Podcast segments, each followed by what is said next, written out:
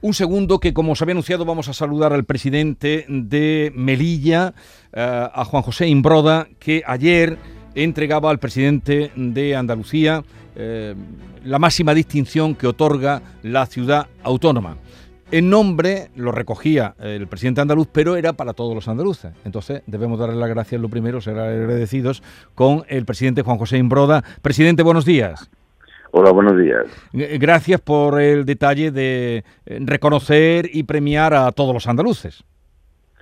Bueno, de nada, es una, es, yo creo que es debido y es justo.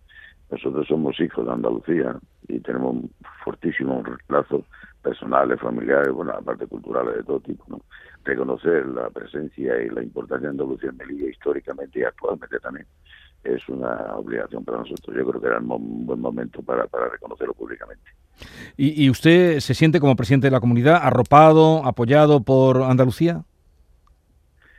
Pues mire, ha habido un cambio. En el año 19, en, fue en marzo, firmamos un, un acuerdo marco, un convenio, con una adenda, un convenio entre el presidente Juan Moreno y yo, y en el cual, bueno, pues se desarrollaron una serie de actividades del sector importantes para nosotros y, también, bueno, para Andalucía, ¿no? tema, turístico, cultural, mucho, muchas materias. Pero desgraciadamente el gobierno anterior, que, que ha salido ahora de mayo, que se ha ido, mayo 19, pues no lo puso en marcha, ¿no? Y, y entonces, bueno, pues eh, el arropamiento de Andalucía, el gobierno de presidido por Juan Moreno fue, fue superior. Lo que pasa es que, bueno, no, ya no se trabajó.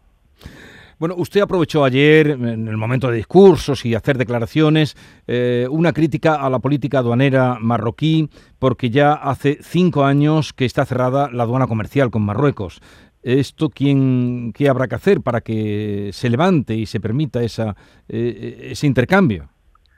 Bueno, usted sabe que aquí Marruecos, con el gobierno del señor Sánchez, pues ha dispuesto lo que ha querido y no ha tenido respuesta adecuada. Fíjese, eh, lo que pasó con los Sáhara, ¿no? de pronto inopinadamente y además pues individualmente por parte del señor Sánchez y su partido, o su gobierno, mejor dicho, bueno, pues eh, reconocido Sáhara eh, marroquí y esa, esa base fundamental que tenía la diplomacia exterior y además consensuada durante la transición, pues se perdió, pero a cambio de, pues a cambio de nada, pues porque en agosto del 2018, recién entrado el señor Sánchez, presidente, Marruecos inopinadamente y unilateralmente suspendió y, eliminó la aduana comercial que era de Europa y que era centenaria. Y llevan cinco años y no se ha hecho nada. Y luego también el régimen de viajeros de aduana, de tráfico de viajeros por la frontera, pues también lo ha cercenado y tampoco se ha hecho nada. Entonces, bueno, pues eh, es, eh, tuvo que criticarlo y sigo criticándolo pues porque ahí no ha habido ninguna voluntad de poder de haber arreglado esta situación. Y eso era un palo muy fuerte para Melilla. Melilla ha vivido el comercio históricamente y de, la noche a la mañana ese terror. Y entonces ha sido un daño muy muy grande y potente para muchísimos empresarios de Melilla. Bueno, pues todo hay que demandarlo, denunciarlo, pues porque no sé para qué realmente, para qué se entregó el Sahara de aquella manera. Si a cambio no recibimos nada, sino, sino al revés, pues eso y, en ese sentido, señor Imbroda, la comunicación con el gobierno, no sé si la hay también por parte de, su gobierno con Marruecos, eh, eso no tiene mm, una, una, visión de cuándo se puede levantar esa eh, bueno tramitación comercial, como usted dice que, es un palo gordo y una yugula el desarrollo de Melilla. Sí, pero mire, esto lo hace Marruecos, como he dicho antes, unilateralmente y hostilmente también. Marruecos tiene, bueno, pues su política, en la cual eh, ellos, pues, no ningunean a la ciudad de Ceuta y Melilla. Y, bueno, todo lo que pueda dar un palito de ese tipo lo hacen, siempre que se le consiente, y el gobierno español lo ha consentido. Nosotros no tenemos relación directa con el gobierno marroquí, como usted comprenderá, pues porque además ellos no ningunean oficialmente, pero el gobierno nacional, bueno, tampoco existe ahora mismo, no hay una cosa provisional, pero pero ha existido durante estos años. Lo hemos demandado en muchísimas ocasiones y no sé por qué, cuál es el problema de que el gobierno nacional, aparte de decir que las relaciones con Marruecos son excelentes y se está llevando a cabo todo lo que ha firmado, que, tampoco sé qué es lo que se está llevando a cabo, pues no lo ha, no, no, no ha permitido que esto se solucione. Así que, bueno, hay que buscar otro, otro, otro frente, otra otra vida distinta en lo que estamos nosotros haciendo, olvidándonos de esa frontera que, como he dicho, fue cerrada hostilmente por Marruecos.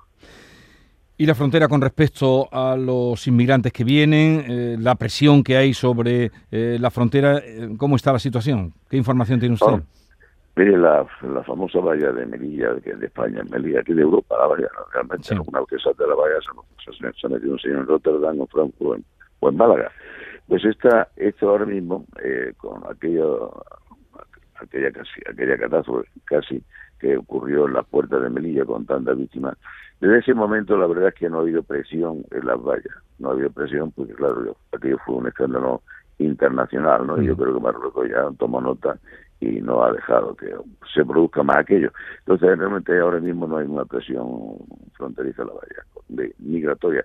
Sí la hay por mar, ¿no? Sí la hay por mar, pues porque es fácil llegar a Melilla en, en motos, en motos, en barcas, y ahí sí hay cierta presión. La Guardia Civil está actuando, pues, estupendamente, como siempre, y poniendo siempre todo su empeño, ¿no? Pero ahí sí hay presión. Eh, ¿Qué le parece a usted? Supongo que ahí se sintieron algunos coletazos, no indudablemente graves, de el terremoto de hace mm, ocho días, hoy, eh, de cómo se ha llevado la situación después del terremoto en Marruecos. Mire, nosotros uh, sentimos mucho, dijimos públicamente y mostramos nuestro pesar y solidaridad y apoyo con el pueblo marroquí. Nos, además, desde mi gobierno hemos puesto a disposición del Ministerio Exterior en una cantidad de dinero, 50.000 euros, eh, concretamente para, para, para aportar dinero si toda la comunidad a hacer algo con respecto a Marruecos.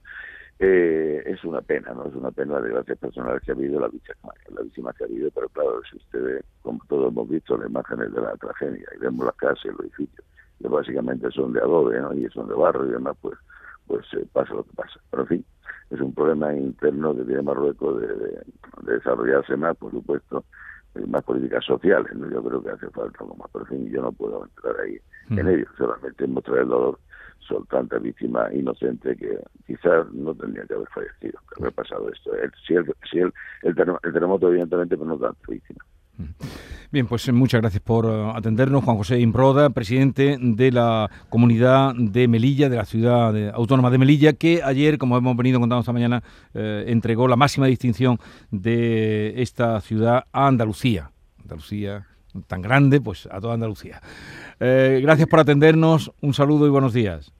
Gracias, muchas gracias a ustedes, buenos días.